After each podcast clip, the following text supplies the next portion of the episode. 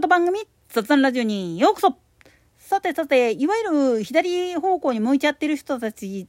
が唱える共産主義っていう考え方なんだけれども、なんであれが思いっきり批判されるかっつったら、あれ唱えてる人たちら自身が元貴族だったりするからなんですよね。なんでやねん。というかね、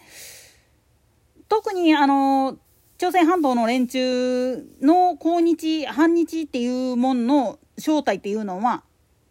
もともとその日韓併合時の時に身分を取り上げられてしまったお貴族様、いわゆるリャンパンと呼ばれる人たちらが、まあ言ってみると、それに対して反旗を翻した。正確に言ってしまうと、自分たちの権限を取り上げた日本が憎いから潰すんだっていう勢いなんですよね。これを教育の現場とかで教えているもんだから一番ややこしいんです。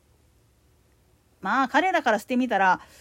自分たちの子供とか孫とかそんなんどうでもいいんですよ。自分さえ幸せになれるんだったらっていうすんげえ狭い話なんです。なんでやねん。まあその結果少子高齢化が進んできてかつ徴兵制取ってるにもかかわらずそれにつくのが嫌でっていうことで海外に若い子が逃げ出したりして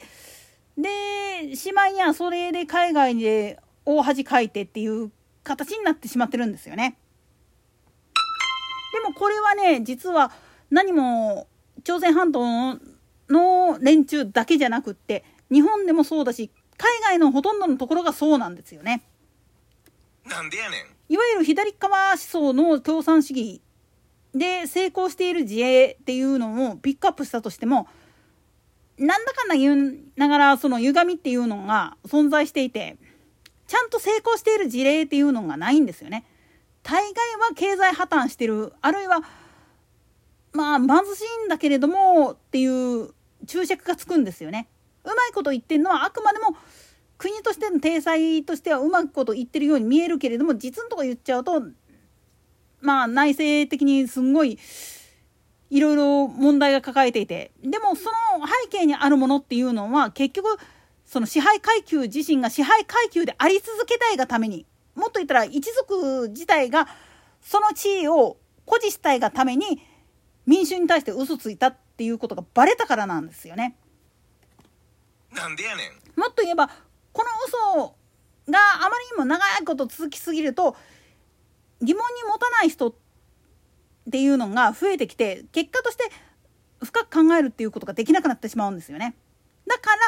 人から指摘されて恥かいた時に外が悪いんだだから自分たちの思い通りにならないのは全部お前らが悪いんだみたいな格好になってしまうんです。じゃあなんでお貴族様がそんなことをやっちゃうかっつったら一度でも支配階級になった人間っていうのはとにかくいろんな人と世話になってるっていう自覚が薄れてくるんですよね代を減るごとに。何のために自分たちはこの階級にいるのかそしてどうしてこういうことをしなきゃいけないのかっていうことを学ぶっていうことができなくなっちゃうんですよね。取り巻き自身がそれにすがってくるから。なんでやねん。つまりもっと言ってしまったら民衆のために働くっていうことは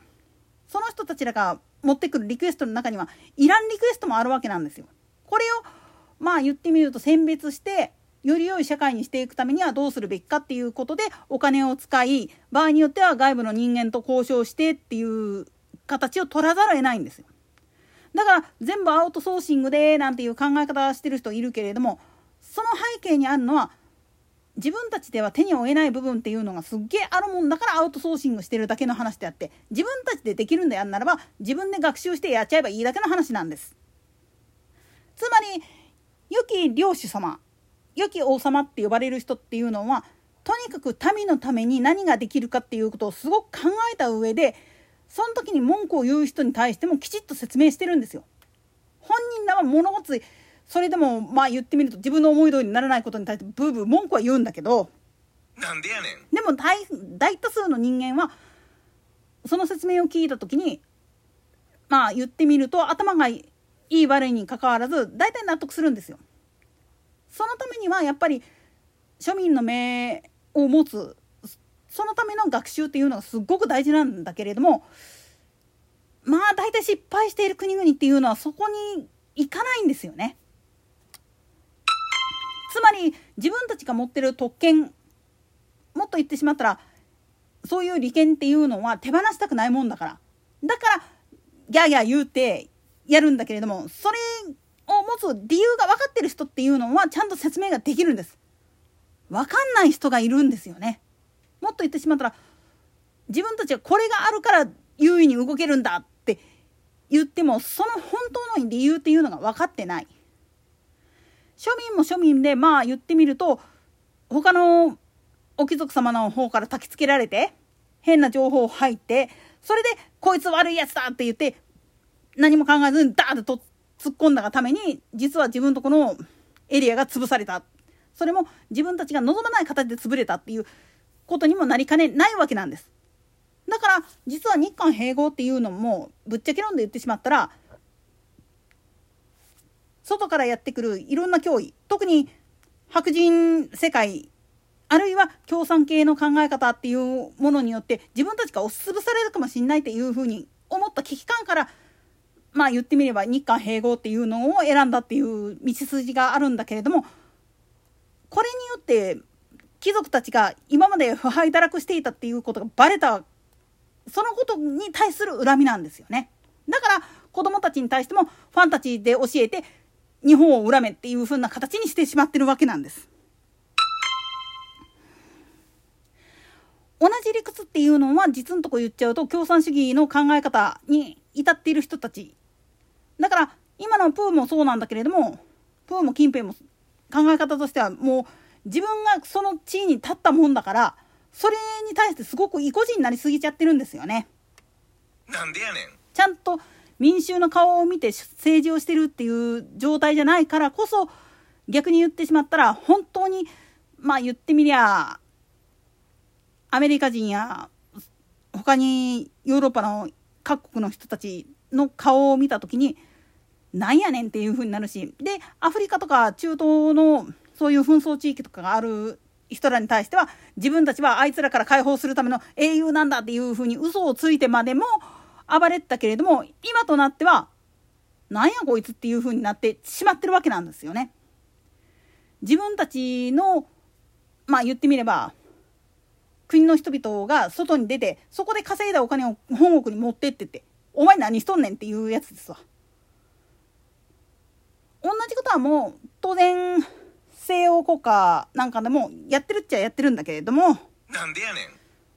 ただ問題点っていうのはそれをやる理由っていうのの背景に結局自分たちさえ良ければっていう考え方でずっと言ってるっていう感覚なんですよね。だからなんで、まあ、太平洋戦争大東亜戦争の後東南アジアインドもそうだけれどもそういう国々が日本に対して親日国家っていう風な方向性に行ったかって言ったら同じ植民地支配統治支配って言ったかってちゃんと自分たちが自立できるようにするために整備をしてくれたっていう部分と搾取するためにやってたっていうのの差っていうのがあまりにも大きすぎたからなんですよね。逆に言ってしまったら他の国々っていうのはやっぱりどっかでその支配階級でありたいっていうふうに願い続けるがために自立っていうことを捨てさせる政策をやってしまった。だからまあ言ってみるといろんな衝突が起きたとしてもその最大の原因っていうのが自分たちでも現場の人間ですら分かってないっていうケースが多いんです。なんでやねん。つまりちゃんと教える機会がなかったそして教えたとしてもそれを理解するための機会がなかったその不幸が積み重なった結果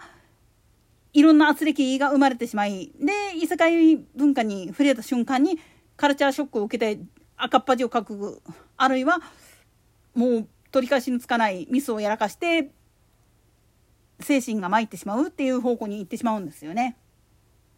といったところで今回はここまで。それでは次回の更新までごきげんよう。